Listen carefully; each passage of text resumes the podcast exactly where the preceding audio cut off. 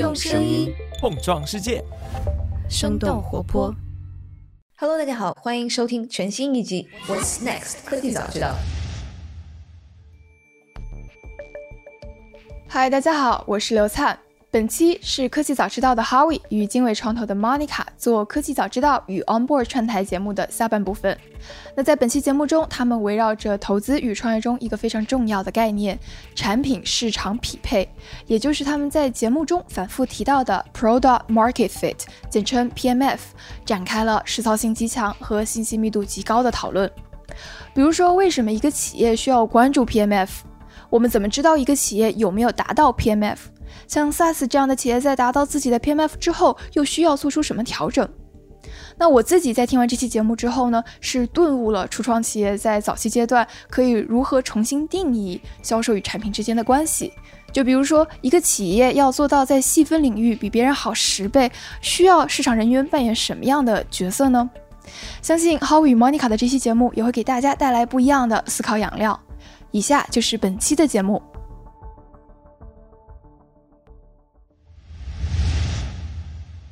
我们前面也提到了好几次 product market fit，也就是产品市场的匹配啊。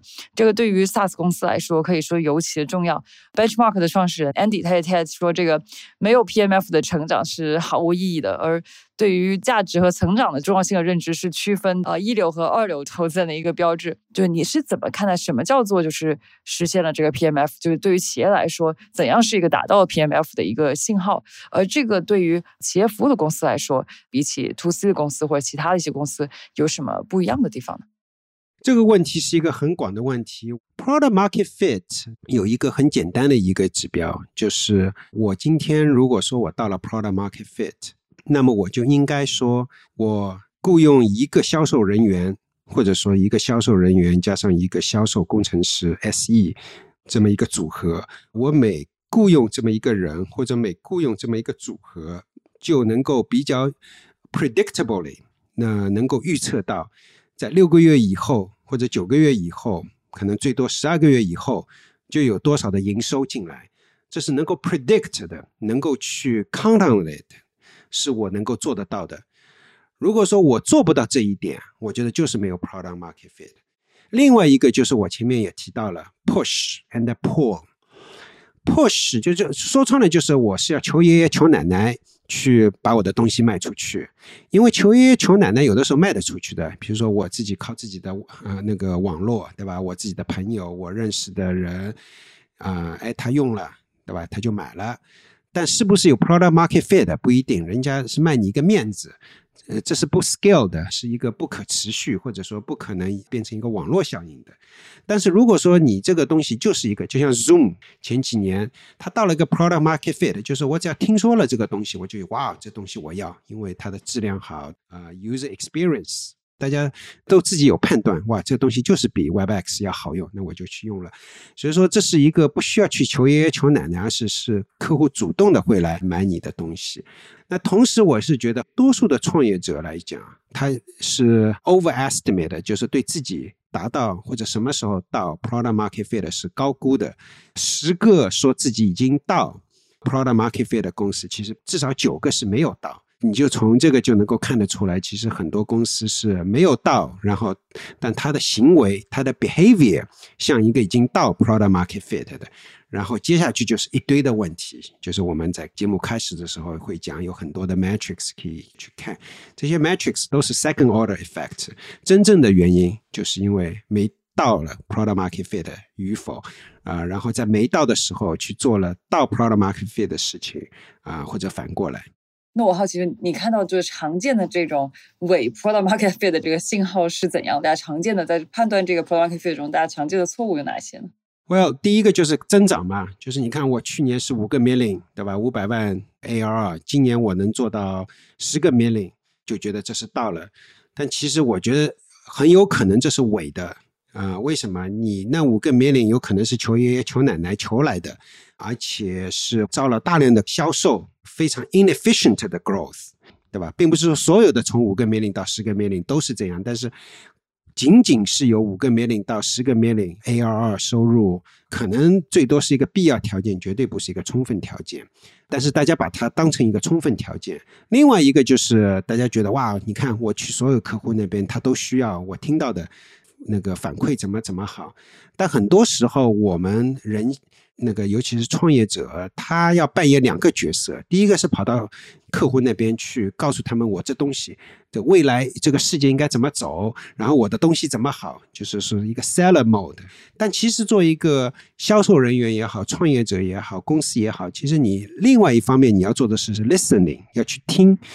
但是因为你要这两件事情同时做，这是一件非常困难的事情。你既要去告诉人家我这东西怎么好，又要去听。人家对这东西的意见，其实把这两件事情同时做得很好，是一件非常困难的事情。就最终我们的一句话就是，就是说你听到的并不是人家想要告诉你的，你只是听到你想要听到的话。我在做了二十几年的那个呃 enterprise software，啊，我打交道的客户啊，或者说开过的会，我觉得应该是有上千个，开了上千个会，我就从来没有一次。一个客户说：“哎，哈维啊，你这东西太烂了，滚到一边去。”所有的人都会说：“哇，你这东西很好，你这东西很好。”但是其实你是知道的，那个不管是我个人自己的自知之明也好，或者说是从一个现实人，你不可能每样东西都好。但是没有人会告诉你，哎，你这东西嗯 not in front of your face，至少不会直接那么直截了当的，他会用非常委婉的方式方法。哦，你这东西很好啊，我也很想买，但是我今年的预算没有了。这时候你需要去 double click，他今年预算没有了，是这是一个推脱呢，还是真的没有？甚至有的时候他会告诉你，哎。我非常想买，啊，我明年就买。但你这时候就要问，你明年买，你明年买，你今年就做预算了？你现在在做吗？你哪一行的预算上面有有买这东西？否则的话，不就是一个忽悠我嘛？就是只是让我听到一些不让我难堪的话而已。其实这是人性的一部分。包括你前面提到了 Andy，他是 Benchmark 的硅谷非常有名的一个基金的创始人，也在 Stanford 教那个 Product Market Fit。但说老实话，他后来自己做了一个公司叫 Wealthfront，当然了，最后也并购了，也算一家不错的公司。但说老实话，他的前两三年吧，我觉得或者一两年至少，他是犯了一个 product market fit 的错误。他是在课堂上面教学生的东西，他自己其实也有犯这个错误。但这个并不代表他不懂。我看到的一个常见的一个呃误区是，可能这创始人一上来就去迫不及待的去跟别人说介绍我的这个产品，然后介绍完了以后说，你看你觉得好不好？然后发现他都说好，我觉得这个其实是常见的一个一个错误。Harry 这边有没有看到有哪一些你觉得呃可以行之有效的一些建议，可以供这些早期的这个创始人去更好的把握真实需求？其实我们都说巴菲特是一个怎么样怎么样一个好的一个投资人。我说，巴菲特的所有的投资理念都是公开的，但大家还是学不会。他在书中一再强调的事情是你不会去做的事情，不是说他没有把他的机密告诉你，而是他的机密都告诉你，你做不到。但你刚才提的问题，我就给一两个小的比较实在的建议。第一个，怎么个提问？我记得有一次跟一个 VC 的朋友去纽约去聊一些客户，然后其实我那个时候也算是一个 serial entrepreneur 了吧，已经做过或者说参与做过好几次 startup 了，觉得自己蛮有经验的。然后我去纽约华尔街见了一圈 JP Morgan、Morgan Stanley、Goldman Sachs 的那些 technology 的 head 啊，或者说是某个部门的主管。去讲一些我等于说是在 sell 我的 idea，然后我记得很清楚，那一天见了三四个华尔街上的呃 CIO 这样级别的人以后，后来那个我的朋友就提醒我，他说你说的太多了。他这句话说出来，我就意识到了，对我是说的太多了，应该是你不去跟他讲你 care 什么东西，你想做什么事情，你应该跑去想，哎，What's on top of your mind？你目前的一些。优先级是什么？如果说一个 CIO 他讲了三个、四个，他今年的优先级跟你做的东西是没有一丁点关系，其实这个信息量要远远比你去告诉他“哇，我有一个什么很好的课题，我有一个很好的主意，你觉得怎么样？”然后得到的反馈的其实那个信息量更大。但很多时候你也可能觉得，嗯，他说的这个痛点。可能是你以前没去想吧，但是你听到有这么一个痛点，然后你又谈了三十个五或者是二十个客户，觉得这个痛点是非常有一致性的，那这个时候你就可以去，呃，说不定你的 messaging，你的卖点，你可能去调整一下。所以说，很多时候我觉得是听要比自己去说要要重要一点。第二个，我觉得其实我刚才也提到了，就是说，当一个客户告诉你，哎，我有钱，或者我想买，或者说我怎么样，你要去 double click，最好再追问五个问题。他说我要买，那你是什么时候买？啊，你的预算在哪里？你是哪一行的预算里面哪一行是你想用的？然后，如果你不花钱买我的东西，那你的 alternative 不花钱，你的另外的呃一个选择是什么？就是很多时候你要去去 double click、triple click 才能够把真正的客户想要告诉你的东西给问到，而不是说停留在他的第一个来回的就足够了。有的时候要四五个来回，你才能够听出来客户真正的是痛点有多痛。哎，那 Howie 觉得在 To B 的这个领域里边，是否存在说创造需求的这种情况？比如说，当年 Slack 出来的时候，可能他去问任何一个 CIO 都不会告诉他说：“哎，我们想要一个这个聊天的工具来提高我们的这个工作效率。”可能他问是问不出来的啊。或者更广一点来说，现在很多所谓的这个。PLG 的这些公司，可能他说：“哎，我其实这个东西是一个自下而上的一个一个需求，不是我问 CIO 能够能够问出来的。”呃，你觉得会存在这种情况吗？我不完全同意。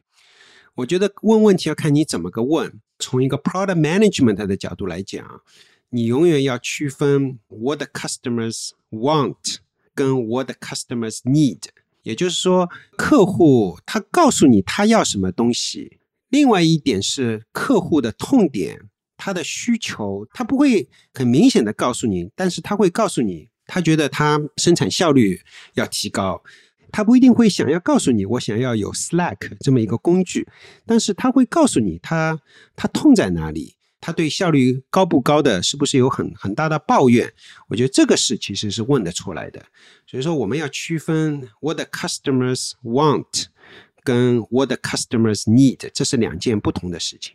我可以这么理解吗？就是其实，在 to B 的这个行业，相对来说，这客户还是更知道自己想要什么，更理解自己的痛点。可能跟这个 to C 领域，因为大家可能经常说，就是你看乔布斯说，大家不会说啊，我要一个更智能的手机，或者大家不会说我要一个汽车，可能大家会告诉你说我更快的这个马车。其实，在 to B 领域相对来说，这个需求还是更有迹可循。我可以这么理解吗。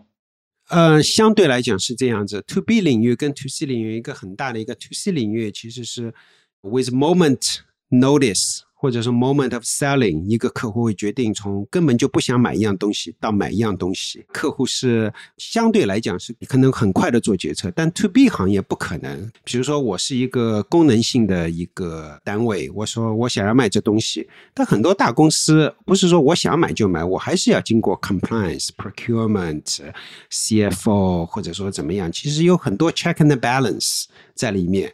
当然了，你可以说有一些 PLG product led growth 的那个产品，有可能是能够忽悠几个 developer，不需要有什么很多的 check and balance 就能够买。但是你到一定 scale 还是需要的。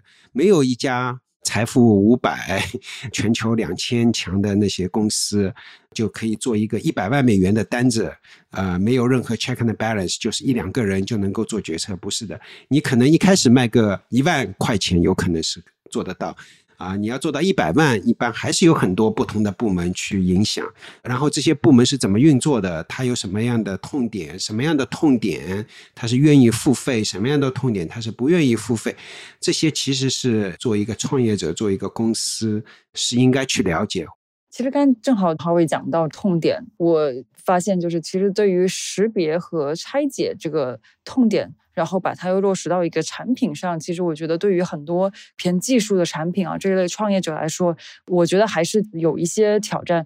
有时候你会看到这个创业者跟你说：“啊，我们跟客户聊了，客户的这个痛点是不能很快得到数据。”所以我经常会看到，哎，国内的一些呃很多公司可能他上来好会做一个特别特别大的一个产品、一个平台、一个非常复杂的一个矩阵。同时，我又看到，其实国外的很多，哪怕这种偏底层的这个公司，其实他们反而会从一个比较小的一个聚焦点去开始。所以我好奇，就是在这个识别和拆解这个痛点到一个聚焦的一个就是细分的这个领域上，两个市场有哪一些？不一样，然后这些不一样，其实你觉得是一个偏这个差距的一个东西，还是你觉得就是这两个市场它的这个产品的需求就不同呢？我觉得中国跟美国的市场，尤其是做 To B、做 SaaS，肯定是有很大很大的差别。但是，就痛点去拆解，或者说公司所犯的错误，我觉得这个一点，其实每个国家，中国、美国都一样。其实这不是一个拆解的问题。而是痛点到底有多痛？所有的人都可以说我是解决一个痛点，但你这到底是这个公司的头三号痛点的，还是排名第十三位的、第十四位、第十五位的痛点？这是一个我觉得真正的区别。就我刚才说的，你跟 J.P. Morgan 的 CIO 去聊，说：“哎，你们今年的 priority 是什么？你现在的一个 pain point 是什么？”他说的前三件事情是他真正的痛点。他如果说二十件事情，后面十五件事情不是他的痛点，或者说不够痛。我觉得更多的不是一个拆解的问题，更多的是，不管是哪一个国家，中国、美国的创业者，他如果说是痛点拆解不对，其实是一个去解决了一个痛点不够痛的一个事情。我记得我有一个投资人朋友，他给我讲的一个例子非常形象。他说：“什么叫真正的痛点？就是说，it's almost like a crime。” Not to offer this product，就是说你都觉得如果不去把这一个产品做出来，这已经是在像犯罪一样的了。那这个才是叫解决痛点，其他的就不叫解决痛点。很多很多公司其实就是没达到这个程度，所以说不存在是一个分解的问题，而是存在一个对痛点多痛的这个 bar 这个要求有多高。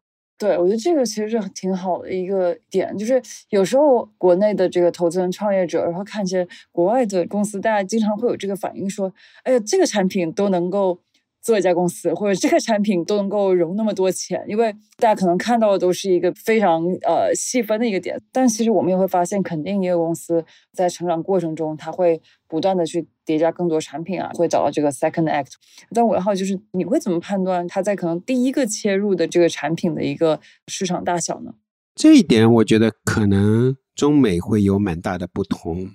从硅谷的角度来看，做一个公司，尤其是做 to B 的公司，是越细越好。我们叫 insertion point，就是先是 land，然后再是 expand。然后你怎么能够 land，就是要 insertion 越是 narrow 越越好。也就是说，你你所解决的问题越细越好。为什么呢？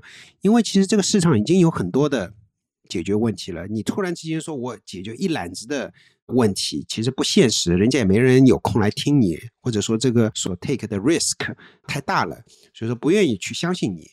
但是你说我某一个点做的比别人好个十倍，这是有可能的，因为你只有十个人，十个人做一件很细的事情，比人家好个十倍。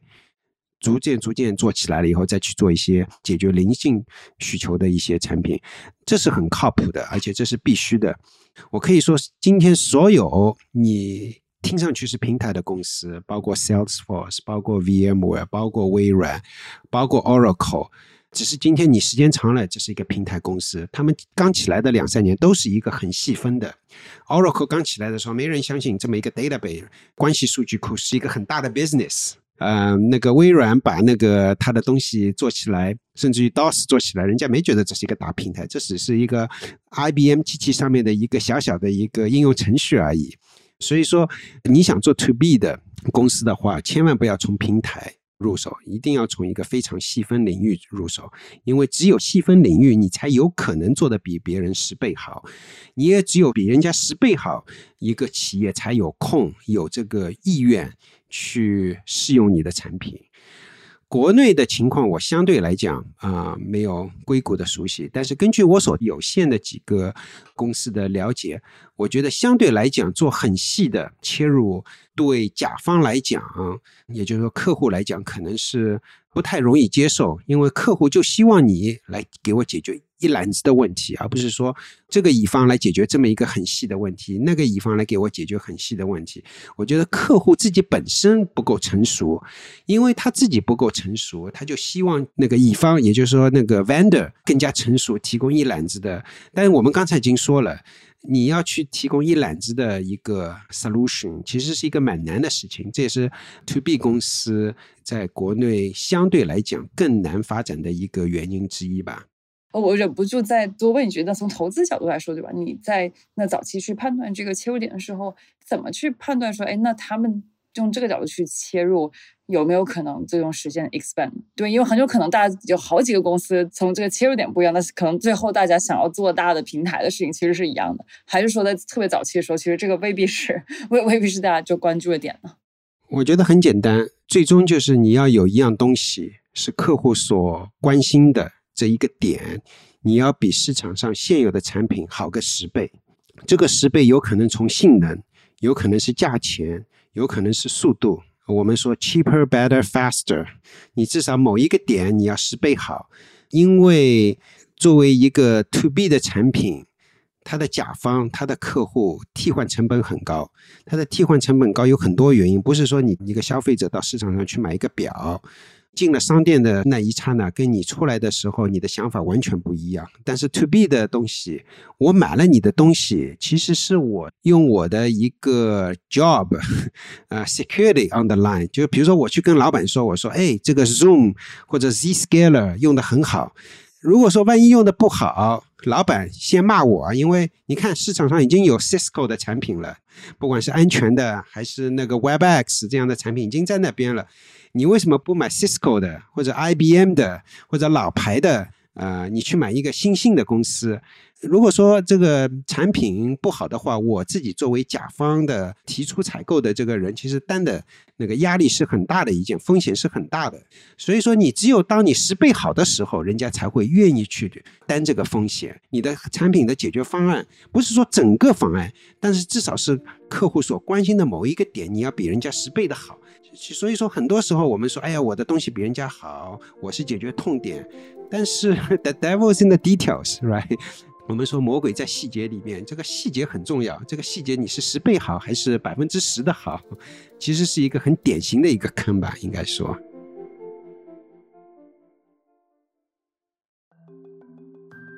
嗨，大家好，我是科技早知道的制作人刘灿。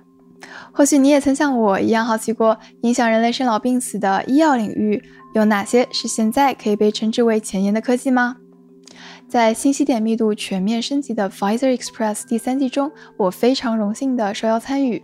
作为一名科学观察员，我将与来自辉瑞的节目主理人 Nina 以及辉瑞医学部研发部的聪明大脑畅聊当下这个时点业内最关注的技术趋势和背后的科学思考。像之前参加过上一集节目的乳腺癌专家小兵就分享了当下他最关心的技术 Protec，这是一个据说能够解决耐药和不可称霸难题的神奇药物。小兵说，Protec 或许能够改变小分子药物的命运。那也有之前是科普过疫苗基本知识的嘉兴再度现身，他就分享了当下行业大热的 mRNA 技术平台将在未来的哪些治疗领域中率先落地。像这样的宝藏嘉宾和有趣话题，我们这一季还有很多。而我们的第一期节目呢，将在本周五，也就是六月十七号与大家见面。希望到时候可以准时与大家一起搭乘 Pfizer Express 第三季的第一趟列车，让我们一起探索最硬核的前沿医药科技。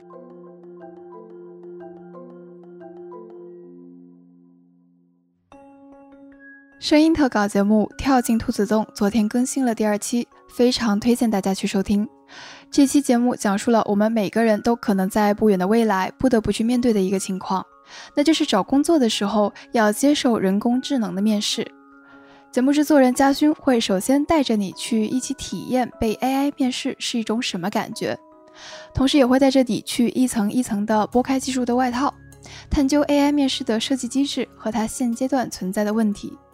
那听说嘉轩在体验 AI 面试的时候是只得了三十八分，虽然我也不是很明白这到底是为什么，但是也许听完这期节目呢，你就可以知道答案了。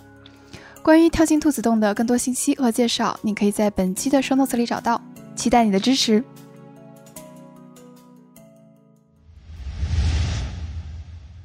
哎其实回到我们刚才其实讲到怎么识别你是否达到这个 product market fit，浩伟提到就是有一个 predictable outcome，对吧？对你的 sales 这个投入，你有可预测的这个产出。我好奇，比如说现在我们看到很多，或者可能去年市场比较火的时候啊，有一些这个所谓的我们刚提到这个 product like growth 自下而上增长的公司，或者说一些开源的公司，可能它在相对长的一段时间内啊，并没有收入，可能它是看一些数字用户的增长，或者说一些社区的这个增长。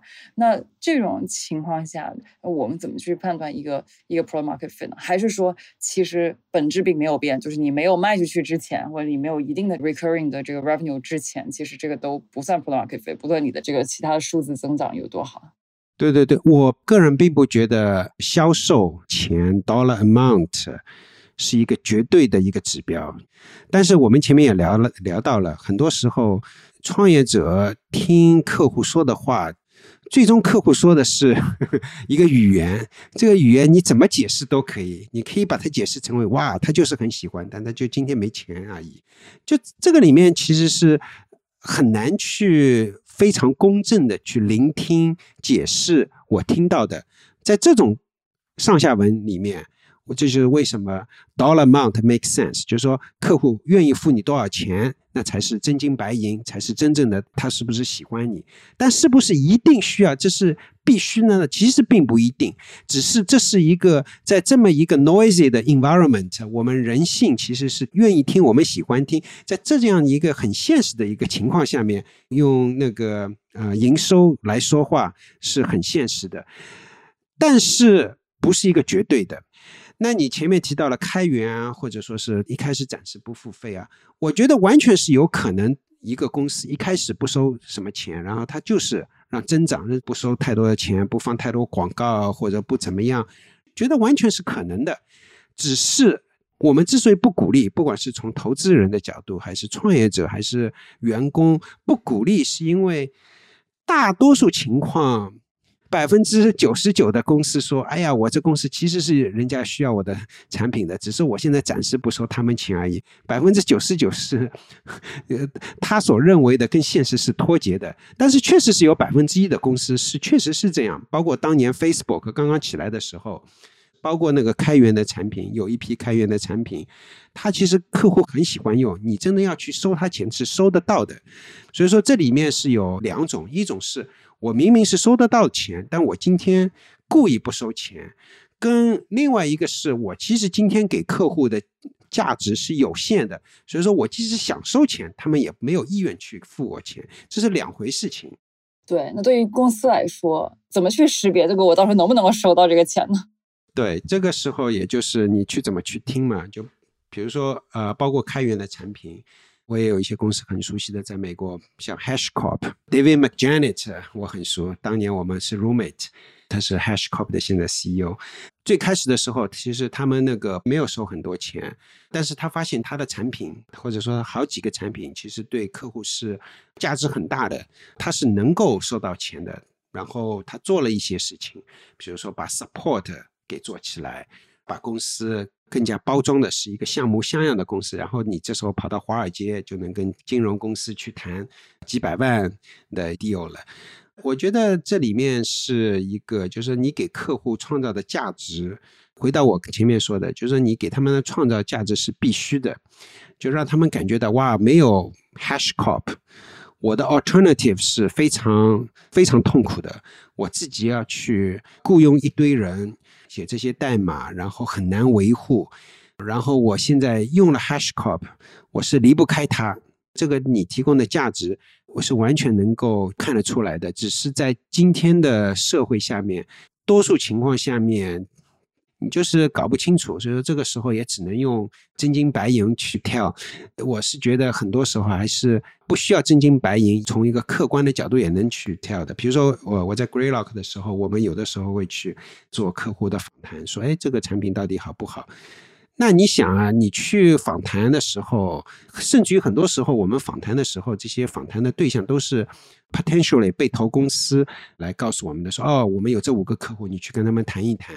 那我们去跟他们谈，你想这五家公司，那肯定都是说他好话的，对吧？没有人说哇，某某某公司那个推荐过来，跟让让我跟你聊一聊。他说，哎呀，这个产品很烂，不可能的嘛，对吧？但这个时候，我发现其实跟客户聊，即使是听上去是有非常很强的 bias 的公司，其实很能聊的。我们就会问，哎，那你那个用了他的东西以后啊，如果不用他的东西，你的 alternative 是什么？其实很多时候这一个问题就能够把问题给问出来了，因为很多时候 alternative 是完全可以的嘛，那我就不用也没什么，或者说我不用的话，我明年我就不在这个岗位了，我自己的工作就没了，或者说我我用了他的东西，我被 promote 了，我晋升了一级，我不用这个他的产品，我可能现在还在做去年的工作，就说其实我们是需要听到一些比较深度的。一些回答，所以说你问我的话，不管是开源不开源的公司，对客户他到底解决多痛的一个痛点，然后客户对他到底有多依赖，其实是能够谈得出来的。只是因为我们包括投资人、包括创业者、包括任何一个行业的人都有强大的 bias，那这个时候最好的就是用真金白银来说话。其实刚才我们讲到 PMF 的时候浩伟就在提到，就是说我们之所以那么重视 PMF，就是因为公司的这个在实现 PMF 之前之后，其实整个行为会有比较大的一个变化的。所以 PMF 为什么它作为一个分水岭呢？之前之后，对公司来说，它 operation 上的这个侧重点应该是怎样的？一个公司到了 B 轮、C 轮、D 轮以后。希望是这些公司是到了 PMF，到了 Product Market Fit 这么一个阶段。到了这个阶段以后，大家犯的错误一般是跟前面是相反，就是不够果断的去 scale sales。Scaling sales 其实不只是一方面是要能够有勇气去花钱把这个团队给建起来。比如说，在硅谷，你可能最近两三年也会听到一些公司，大概在五百个 million 到一个 billion 的时候，就把公司给卖掉了。其实这个背后就是这个公司的创始人信心不够大。其实这我知道，这些公司已经到了 product market fit，它可以 scale 了，但是它没有那么果断的去增长公司。但另外一方面，这个时候 sales 或者 go to market 的 scaling 其实本身也不是一个，只是一个。雇佣多少人的一个简单的问题，你把人雇佣过来了，怎么去 sales enablement，right？怎么能够去花钱，销售人员更加有效的去卖你的东西？这里面都是有 framework，有一定的框架，有一定的道道在里面。所以说，我觉得如果你是一个科技背景的创始人的话，很多时候要到了 scaling go to market。GTM 这一个 function 就是 R&D 研发就是造产品的，GTM 是把产品 distribute 卖到客户那边去的市场营销、销售部门，然后还有一些客户成功的这种团队。这个时候你怎么有效的把这个团队给 scaling 起来，是一个比较难的一件事情。至少我看到的一些，尤其是技术背景出身的，他可能对呃市场 marketing 是 dismiss。或者说不够 appreciate 啊，确实是很多市场部门他做的事情其实是没用的，但是啊，marketing 如果用好的话，其实还是不错的。我记得 Eric 袁前段时间提到一个例子，他说 Zoom 刚开始几年他们做了一个决定，呃，没有市场部门啊，后来到了某一年，好像一五年还是哪一年，他们就开始决定要做市场部门了，也做了。这时候他就发现，哎，这个市场部门其实还是有用，就在他们那个阶段啊，他就 scaling up 了。然后人家说，那个在幺零幺上面，就我们硅谷最有名的一条公路幺零幺路上面放了一个广告牌，然后他就问那个那块广告牌到底带来多大的利益？听到了以后，他说为什么只放一块，放个三块上去？我想所说的一个观点是，很多时候你怎么个有勇气？或者说比较 thoughtful 的、比较有计划的去把市场部门、营销部门、呃销售部门把它给 scaling 起来，对一些技术背景的创始人，其实也是呃蛮难的。他们需要有这方面的共情心。那其实，在 p r o market fit 之前，其实呃，我们也看到很多公司，他们也会有 sales，也会有 marketing 的人进来。啊，其实刚刚 h o w i 刚刚说到很多，呃，你看到很多公司是没有及时的做 scale up 的时候，其实我当时在想说，其实我觉得过去好几年，好像看到很多公司是感觉还没有到 p r o market fit，一下这个团队就扩得很大了。呃，回过头来说，就是你觉得在 p r o market fit 之前，那公司也会有做 sales marketing 的人，之后也会有。那你觉得这两个阶段它的？所从招的人，还有他们所要做的这个呃职能来说，会有什么不一样呢？很不一样。我觉得在 product market fit 之前，你招来的销售人员、营销人员，更多的是一个 problem solver，因为你其实并不是说只是在销售，你其实是花很多的精力去帮助公司去得到。客户对公司的反馈，甚至于你听到的信息，你要去理解，然后去影响公司的决策。比如说，用什么样的 messaging，从哪一个细分的客户是大、中、小，哪一个客户群体去切进去，其实要做很多思考。但是 product market fit 以后，你需要的是更多的是一个 execution，就是说，你知道这是一个 playbook。这个 playbook 已经是能够被复制，你需要的就是让人去 活生生的人去把这个 playbook 演个一百次、五百次，你并不需要他们去发明很多东西。当然了，并不是说所有的销售人员。都只要是非常傻傻的去 follow，但是你如果问我相对来讲有什么区别，我觉得这是相对来讲一个蛮大的一个区别。啊，你在 product market fit 之前，其实你是在 explore，你是在探索，你是在解决问题，而且你会解决很多很多问题。到了 product market fit 以后，就是说你就要高效率的把同一个 playbook 去复制个啊一百倍、五百倍。可不可以理解为，其实在这个 product market fit 之前，你要找的这个 sales 或 marketing 的人，他未必是一个，比如说大厂空降一个资深大 sales 或者资深的这个什么 marketing VP，他反而更是一个偏 consulting 或者说需要反正对产品对呃更理解的一个角色。湾区有一个公司的创始人，有的时候会跟我说：“哎，有一个什么大厂的 VP of marketing，VP of sales，对我们感兴趣。”然后这个时候，我会比较有的时候隐晦的提醒他一点，这不一定是件好事情。之所以比较隐晦的是，这种事情不是绝对的。一个大厂的 VP，一个大厂的副总裁，说不定也是一个 problem solver 的啊。但这时候你就要比较当心一点。那到了这个 scale up，就是 product market fit 之后，你通常看到的一个比较好的一种，就在 scale 的过程中，是说我先。招几个就是这些 key hire 嘛，就比方一个呃 VP sales 或者 VP marketing，让他们来去组建团队来去做，还是你觉得这个时候是创始人应该再去带一段时间呢？任何事情都是相对来讲，我觉得到了 PMF 以后，创始人 CEO 要做的事情相对来讲更多的是让这个团队去 scale，比如说要 empower 这个 VP sales、VP marketing 去把 playbook 能够去。高效的重复五百次这种事情，通常来讲，你的 VP of Sales，你的销售的副总裁，比创始人对这件事情是更能干，因为他以前做过，或者说他有这方面的术业有专攻。相对来讲，而不是说是一个你的创始人冲在前面去搞销售。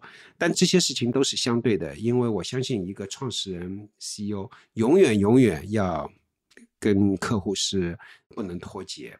但是在 PMF 之前跟之后，相对来讲，我觉得 priority 是不一样的。之前应该说，使得这个公司达到 PMF 是这个 CEO 的一个最重要的职责之一。但是，一旦到了以后，那个 CEO 所要做的事情就是招比他能干的人，比他懂 marketing 的人，比他懂 sales 的人，比他懂那个研发的人，招这批人 empower。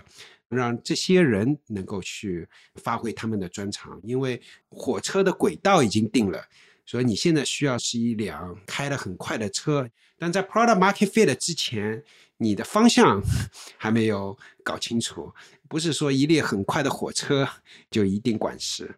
哎，那在这个阶段的招人这么核心的一个这个事情上，我好奇 Howie 肯定也见过很多，呃，好的、坏的一些经验啊。就在这个时候引入一个空降高管，就是有哪些你常见的一些挑战或者错误？就像你说的，这个领域可能是创始人自己也不知道，对吧？他怎么去识别这么多可能猎头，或者说他自己认识的这个 VP Sales 到底哪一个是对的人？就这一块上，呃，浩伟可否提供一些建议？我觉得很简单，呃，尽量不要去招那些。感觉是 I've been there, done that，就是说我已经是有很多功勋章，我就能够躺在我的功勋章上面就能够拿到这份工作的人，而是说我仍然要去招那些比较 eager、比较饥渴的人去做这么一件事情。最终，一个公司成长成功，不是在于啊那批人是不是有多聪明，过去有多大的成就，更在于他们今天的饥渴感有多重。像我们 Zscaler 几年前招了一个 Sales Head Chief Revenue Officer，现在是呃 Chief Operating Officer。我觉得招这个人就非常成功。其实当时候我们有其他的选择，有一些其他几十个 billion dollar 就几百亿美元市值的公司的 CRO 啊 Chief Revenue Officer 来到我们这边来做。那其实是那些人是非常有经验的，但是我觉得。我们的创始人最终招了一个也是非常优秀的一个人，但是至少他还没有把一个公司做到几十个 billion。所以说，你希望招的人是今后他跟人家吹嘘说：“哎，我把一个公司做成几十个 billion、一百个 billion。”你希望是招一个啊，他能够在这边把这件事情做成，而不是说以前做成了到你这边来来吹嘘他过去多成功的这么一个人。哎，这一点还挺有意思，就是因为可能一般人想到就是说，哎，我想要把这公司打造成，比方说，呃，一个 billion，那我要找一个曾经做过一个 billion 的人，然后来来做。你的意思反而是说，你其实还给他一个机会，并且你信任他，呃，让他能够做到他自己以前也没有做过的事情。对，这里面是这样子的：当一个人他同样的事情已经做过两次，你觉得他做第三次做的时候，他的热情会有多少？但有的时候他有可能。做一个别领导了，是在不同的领域或者不同的上下文他做，然后到这一次，有可能以前他上面有个老板，现在这次他是独当一面。不管是怎么样，就是说，我觉得需需要有一些不同的，需要有很多学习的。像 Snowflake 大家都很熟悉，他现在的 CEO，职场最开始的时候是卖 On-prem 的。所以说他后来去卖那个 Service Now，他做 Service Now CEO。当时候他刚加入 Service Now 的时候，其实我当时是稍微有些狐疑的，他能卖吗？他以前卖 On-prem software 卖的很好，Solution 卖的很好，不代表他去卖 As a Service 的公司就会做得很好。哎，他后来就向华尔街证明他能够做得很好。其实我觉得他每做一个公司，他都有自己新的挑战，我觉得这是还是很重要的。哎，这个我觉得是一个特别有启发的一个点。那其实正好就聊到，我觉得今天最后要聊的一个话题，就是我们刚刚提到的这个创始人。我好奇就是说，因为从投资的角度来说，刚认识创始人早期投资的时候，他肯定不会是一个完美的 CEO。那好，在这个阶段，就是 h o w i 你觉得说有哪一些特质是在早期创始人的身上我们特别关注的？就是他可能是比较难。根深蒂固的，而哪一些其实你觉得啊有一定的灰度，是可以通过后天的一些经验各方面，其实是慢慢培养和改善的。我觉得有两个是根深蒂固的，其他是 potentially 能够改变的。其他的，比如说这个人聪明不聪明，对吧？他如果做 to B 某一个行业，他是不是懂？这是非常显而易见的。我觉得啊，当然你需要找一个聪明的人，当然你需要找一个呃，在某一个行业有一定自己的。呃，见解的人，对吧？但这不是那么绝对的，并不是说是一定是 top point one percent 的人才能做好。我觉得有两点是很重要的。第一点，我觉得是 integrity，是不是诚实一个人？说穿了就是，你从投资人，你愿不愿意跟这个人打交道？他如果 integrity 不够，说老实话，你迟早会被他 那个搞死，right？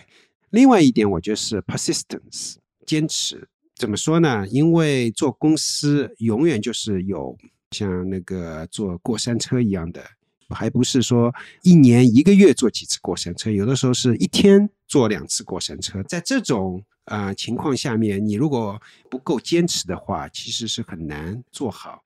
另外一个，我们都知道，做一个公司其实 timing 很重要，你早一年做，早两年，晚一年，晚两年，其实。啊，很不一样。就像 YouTube、Facebook 这样的公司，Instagram 这样的呃公司或者项目，其实并不是说他们是第一次有人说啊我要做这样子的，但是他们那个时机很好，比如说 Instagram，当时候那个智能手机性那个起来了。你早个两年，晚个两年都不是一件好事情。那这个时候，为什么我在说 timing 跟 persistence 一起说呢？是因为很多时候 persistence 你是能够去 compensate timing 的，因为有的时候早一年、早两年，这不是你能够控制的。但你能控制的是你是不是能够坚持下去。当你觉得这件事情是对的话，你把它坚持下去。没有一个人能够是正正好好、恰好踩入那个点。你总归是稍微早一点，或者说稍微晚一点，或者是早早不少，或者晚不少。但这个时候，如果说你是早了，你坚持下去，其实还是不错。当然了，你肯定有一个问题是，哎，那个你会不会已经晚了？你坚持下去，那是呃，在一个死胡同里面，你你坚持下去。这里面说穿了，其实还是回到前面我们说的人性这一点，就是说，你如果说一个事情已经晚了，其实客户会告诉你，就是说你比较诚实的去去听客户的 feedback，你你应该会听到为什么晚。然后这时候其实是你是有一个呃反馈机制，是是让你能够做到的。当然，所有我说的这些事情都是具体情况具体分析。你要我泛泛而谈讲一个大道理很容易，就像我刚才说的。但坚持这种事情，真的要自己去做，还是一件很难的一件事情。然后怎么去判断我是稍微早一点，我是稍微晚一点，其实是一件很难的一件事情。你觉得就是因为我们经常说，就创始人可能就是企业的天花板嘛？就你让你印象比较深的，有没有过哪几个创始人？你觉得哎，在你们合作过程中，你很明显感受到这个人啊有了一个很快的提升？那你觉得通常他们是做对了什么事情，能够让他们呃能够有比较快的一个成长？我之前做科技早知道的时候，采访过 DataBricks 的联合创始人，提到那个 Reynold。他们就很坚持，他们就觉得这个世界就是会朝更多的人用 AI，更多的是在朝云这方面走。但是他们前两三年，他们卖 conference、卖 T-shirt 的收入要超过卖产品的收入，这就需要坚持。啊，那个 HashCorp 同样的，David McJanet 做 CEO 之前，HashCorp 的收入。基本上所有的收入都是来自于他们一年一度的那个 HashCorp 那个 conference 开一个用户大会收来的钱，对门票的钱。这个时候其实就是需要坚持 DataBricks 的 Reno 的。我并不是说今年我跟他聊一聊，哦，你是怎么想的？其实很多年前我就跟他聊过，他说的话是一样的。David McJanet 是他还没有去啊做 CEO 之前，我就跟他非常深谈的聊过很多次。一方面是前景是因为怎么样子，另外一方面现实就当时的现实有多绝望，但是自己还是有非常有信心。所以说，如果说你要问我对创始人有些什么建议啊，或者怎么样，我觉得就很简单。任何一个公司，你想成为一个伟大的公司。You have to believe in something other people do not believe，这是一个必要条件，不是一个充分条件，但是这是一个必要条件。然后你要有自己要有足够的 conviction，你就是觉得我为什么觉得这世界要朝这方面走？有可能你会早个两年三年，这是完全可能的，但是你会要坚持下去。啊，你会投入个五年、十年、十五年来做你相信的这件事情。你如果你的 conviction level 不够高的话，那就不要去做这么一件事情。啊，你如果觉得是需要百分之五十的人来告诉你，至少百分之五十的人来告诉你，哎，那个 Monica、Howie、John，你做的这件事情是正确的，那就不要去做这件事情。你你你要成为一个伟大的公司，你必须做一件多数人会嘲笑你的一件事情，但是。这是一个 calculated 的一个 risk，这是一个 thoughtful 的一件事情。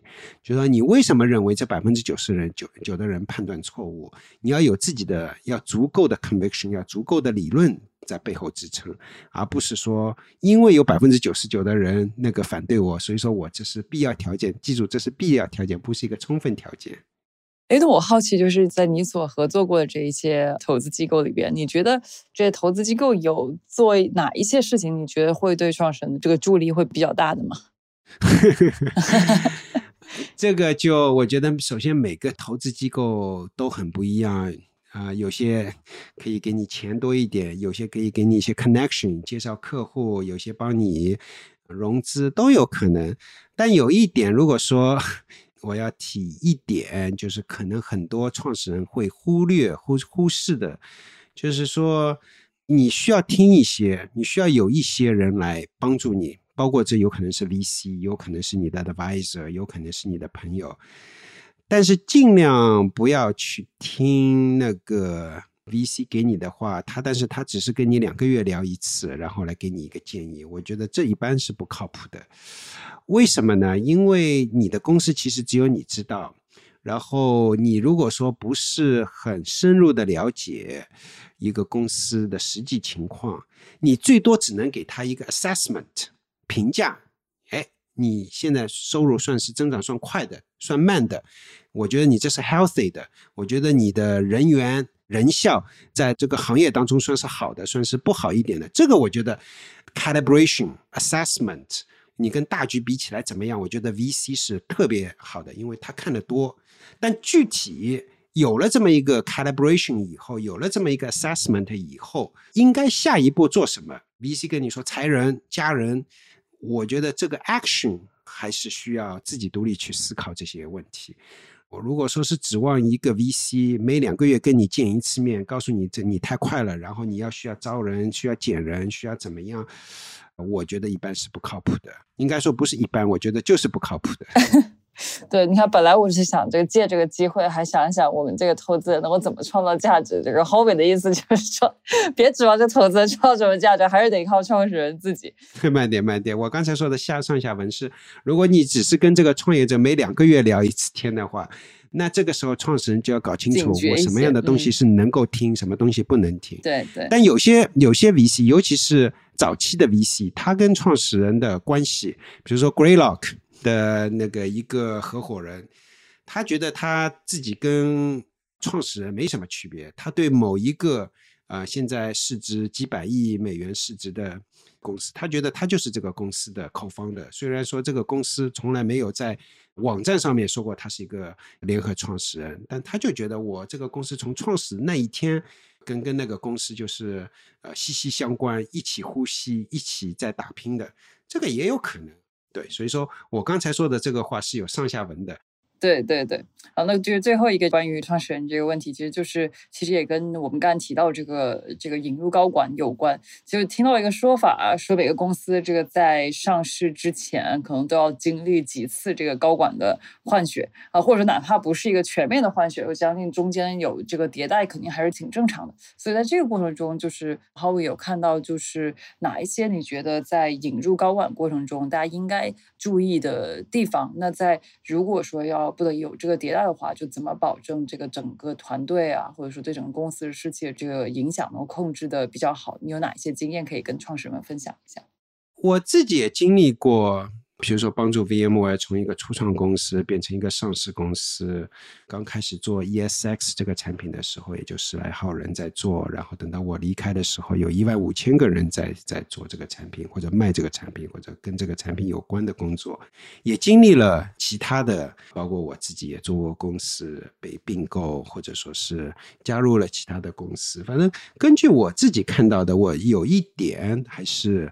我觉得在 IPO 之前，我觉得所有的 founder CEO，assuming 就是假设这个 founder CEO 会继续做下去的话，我觉得他应该去思考一下，在 IPO 前去换一批 fresh legs，就是说是换一批人，因为前面那个公司已经做，人家做了七年、八年，或者甚至于十年、十二年了。人多多少少是很多人会累的，做了十年上下，对吧？这是第一个。第二个 perspective，就是说你如果说像比如说 VMware，呃，是靠做虚拟机起来的，它的基因就是做虚虚拟的。那你上市以后，你希望有一些人基因跟你的基因不一样，因为这世界也是在变化的。当年那个十年是虚拟化的一个时代，但后来十年可能是一个呃云计算的时代，然后我相信今后十年又是一个不一样的时代。所以说，你每一个时代都需要有新的基因的人，不只是参与，呃，是做重大的决策。所以说，我觉得有一些那个 fresh legs 还是非常非常重要的。当然了，我也看到过有。比较重要的人，他能够十五年啊二十年能够保持激情，这也是有可能的。但是还是有很多人，你是虽然说他对公司前面七年八年甚至于十一年十二年做了巨大的贡献，但是实际上是可以考虑换一批人。对，这个其实对于创始人来说也是一个挺不容易的一个决定吧。嗯，对，毕竟这批人都是跟着你，对吧？打江山的，然后要把它换掉，那个于公于私都会有不舍。但我看到的更多的是换不掉，可能是问题更大吧。你可能对那个呃亚马逊可能比我更熟，因为你在 Amazon 也工作过。呃，至少我跟一些那个朋友在几个大厂工作，都工作过的，VMware、Amazon、Google，对吧？这些公司都工作过的一些那个员工聊，就是我聊他们的感受。他们对 Amazon 有一个很大的一个感受，就是呃，在 Amazon 啊，没有那么多不能被 replace 的 VP。啊，任何事情都相对的，但在其他一些公司，感觉有些人到了一个 VP level，或者是怎么样，就很难去被赶走。这种文化的公司，我觉得相对来讲变革会慢一点。所以这也是为什么在 IPO 前后，如果能够换一批人啊，有的时候是一件好事情，是一件很好的事情。前面这个人们就问了这么多这么多这个问题，非常感谢这个浩伟的时间。我们但最后还有一个环节，快问快答的一个环节。然后我准备了几个问题，希望这个然后浩伟可以用比方一分钟一两分钟的这个时间来给我们回答一下，作为我们这个最后的一个环节。第一个问题就是可以给大家分享一下你经常会向你身边的人推荐的一本商业书籍和一本非商业书籍。其实我个人并不是很信某一本书比另外一本书一定好到哪里去。我觉得有很多很优秀的书，我可以想出来三十本书。你读任何一本书，把它能够读透，能够 follow 里面 advice 的十分之一，你就能够成为很优秀的人。我在我自己做那个 management 进入职场管理层的早期，读了一本当年的 Andy Grove 的一本书。Andy Grove 是。Intel 的一个创始人之一，也做过他们的 CEO。啊，他有一本书讲 High Output Management。我推荐这本书，并不是说这本书比市面上其他所有的书都要好个十倍或者怎么样。但是 Andy Grove 至少是我们那个年代是一个 legendary 传奇式的一个 CEO，Intel。当然，最近十年、二十年，可能你可以说它的增长放缓或者不快，但是在八十年代、九十年代是属于一个传奇式的一个增长的一个公司。啊，Andy Grove 有一个很好的一个 point of view，就是这个 status update 不是给人读的，是给自己写的。因为你在写 status update 的时候，是一个 reflection，是一个一个回顾的过程。其实我们很多时候是呃很难去，因为都想跑得很快，都想跑 a hundred miles an hour。但是你有的时候需要停下来去思考，这一点就是蛮不错的。High Output Management by Andy Grove。好，第二个问题，呃，你职业生涯中对你影响最大的一个人，为什么？应该是 VMware 的创始人 CEO Diane Green 吧，因为毕竟他是把 VMware 从一个零做成一个巨大的一个软件公司。在所有的人都觉得跟微软竞争是死路一条，后来但是我们一起把它做起来，我觉得是有很多就是他的那些管理公司的管理团队的 style，肯定是对我影响蛮大的。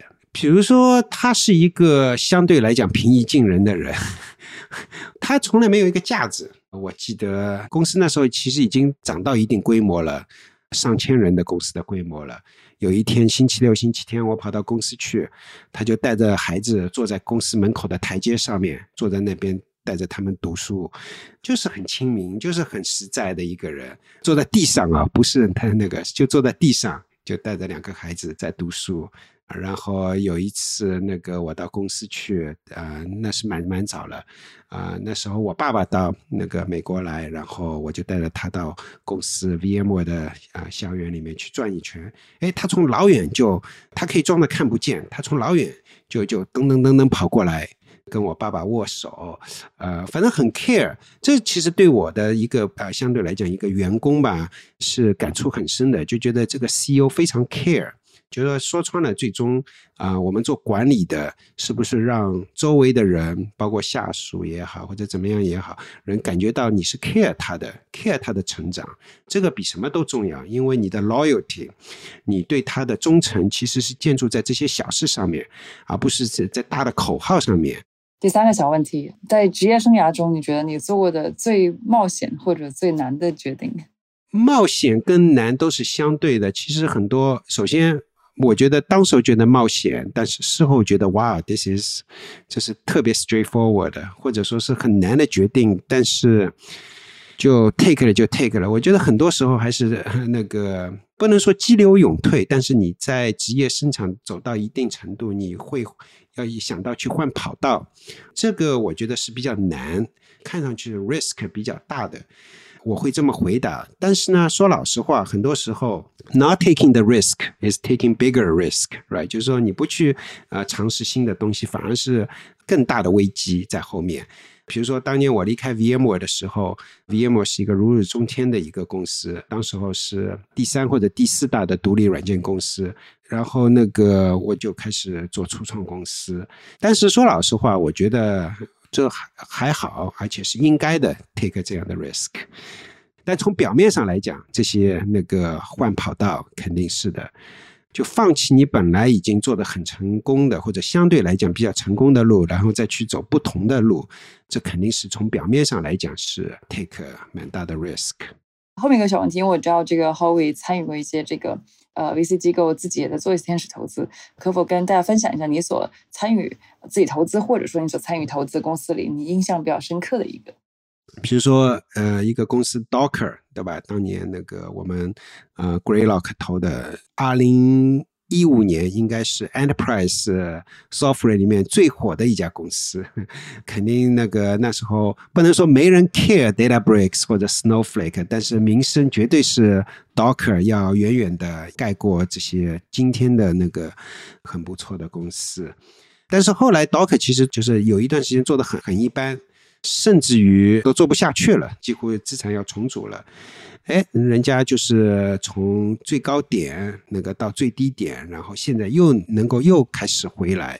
最近又融了一轮几个 billion，当然这几个 billion 的 valuation 跟几年前也曾经几个 billion 的上 billion 的 valuation 是完全意义不一样的，完全想法做的事情人都完全不一样。所以有的时候就是我觉得投资一个公司真的是一个 journey。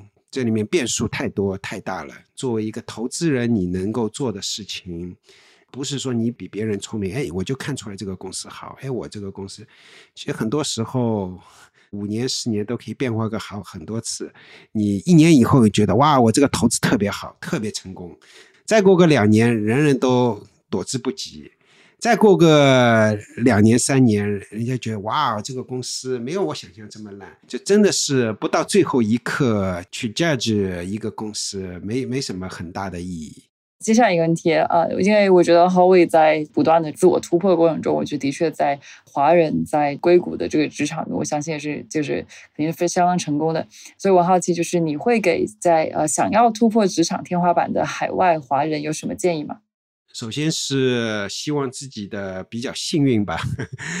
我觉得职场走的好不好，就像我们刚才说的，是需要 take 一些 risk，但是这些 risk 是不是能够 pan out，是需要一定的一个 luck 成分在里面。另外一个，我觉得可能尤其是对于硅谷的工程师，但是想要以后成为 manager，或者说以后想要创业，那我觉得需要。比较早就注重 reputation，什么叫注重一个 reputation 呢？当然没没有人会说我不注重 reputation，可能是更加那个一点的是注重长期的 reputation。就你有很很多有的有的时候你可以做做一些决定，这个决定可能是 near term 短期内是对你有利的，但长期对你的 reputation 不一定是件好的事情。那短期内你可能放弃。这个放弃那个，但长期其实是有利的。这个其实是蛮难去量化的，没有具体的经历，其实是蛮难去解释。但是我就这么说吧，比如说我上一个公司，上一个公司的投资人，其实是我二十年前在 VMware 的同事。那至少你的 reputation 不能太差吧，否则的话，人家凭什么投你？但是二十年前，我根本就没想到 有一天他会成为我的投资人。所以说，很多时候你需要做一些事情 for for your reputation twenty years later，而不只是说是 for your reputation in the next two months。我觉得从某种角度上来讲，这是一个比较虚、比较难的。但是呢，这也是呃，如果说你要问我 what I'm going to tell to the younger of myself，最重要的一点可能就是这一点吧，也许会有帮助。 我下一个问题跟这个问题可能有一点像，但是从更个人的角度，就是如果有机会的话，你会对大学刚毕业的自己说什么？我可以 share 给你，我大学毕业的时候，我的导师给我的一个 advice。当时候我有几个工作，我就问了我导师，其实是研究生，就问了他一个问题，我说那个找工作有有有几个 opportunity，你觉得哪一个哪一个因素更加重要？我说是一个是 job，一个是 manager，还有一个是 compensation salary，哪一个更重要？他说的话应该说是对我触动蛮大的，不一定是我当时候的想法跟他完全相反，但是他的那个坚定程度，他的解释是对我触动蛮大的。他说：Number one, easily your boss，这是对你最重要的。第二个是工作，第三个才是。工资其实很多刚毕业的人，他找工作就看，哎，这个收入多少，那个收入多少，然后比来比去，啊，没什么人去比，哎，我这个 manager 比你的 manager 好，只有人比我这个包裹比你的包裹 好还是不好。但实际上，我觉得最终你能够成就你的，还是你的 manager 吧。对刚毕业的人来讲。最后两个小问题，呃，一个是这个，你工作之余除了录播客，我知道浩伟也在这可以早知道，就经常录播客。除了录播客之外，工作之余最喜欢做什么？跟我孩子一起 spend time 吧。对，两个娃真是人生赢家。呃，最后一个问题，呃，今年希望有什么呃实现什么小目标吗？希望娃能够继续的好好成长啊。呃，如果说是工作上面，如果是如果你问的是工作上面，我觉得我现在还是非常 enjoy，我非常喜欢我的工作。希望我们能够在那个用人工智能解决啊一些问题有突破，这是我的小目标。好，那就是这个就是我们今天的这个访谈了。这个时间非常长，也非常感谢郝伟的时间，我自己也是还非常的意犹未尽，也受益匪浅。非常感谢郝伟。对，谢谢你，Monica，也谢谢你那个跟我一起做这么一期科技早知道的节目，而且也是你的问的问题都是非常有质量的。我我希望我们的这个交流，对不管是创业的，还是在职场的，啊，是在硅谷的，还是在北美其他地方，还是在国内，还是在全球的华人，啊，有些帮助。那今天我们就先这样了。好，谢谢你，谢谢大家收听。这期 What's Next 科技早知道就到这里了。听完之后，如果你有任何的想法，欢迎在评论区里面给我们留言，我们每一条都会认真的看。如果你喜欢我们的节目，请记得给我们五星或者好评，分享给更多的朋友，也会对我们非常有帮助。你也可以单独写邮件给我，邮箱地址是听 t i n g at 声点 f m，我都会一一回复。那同时，公众号和微博也可以搜索“生动活泼”，声是声音的声。节目相关的更多信息会在公众号里出现，微博和公众号都会有不定期的福利给到大家。如果你想要跟我们更加紧密的讨论和分享，或者是想要认识和你一样有求知欲的新朋友，可以加入我们的微信群。进入听众群的方法是在公众号文章中扫码添加，或者是公众号后台回复“科技早知道”即可获取邀请码。期待你的加入，我们下期见。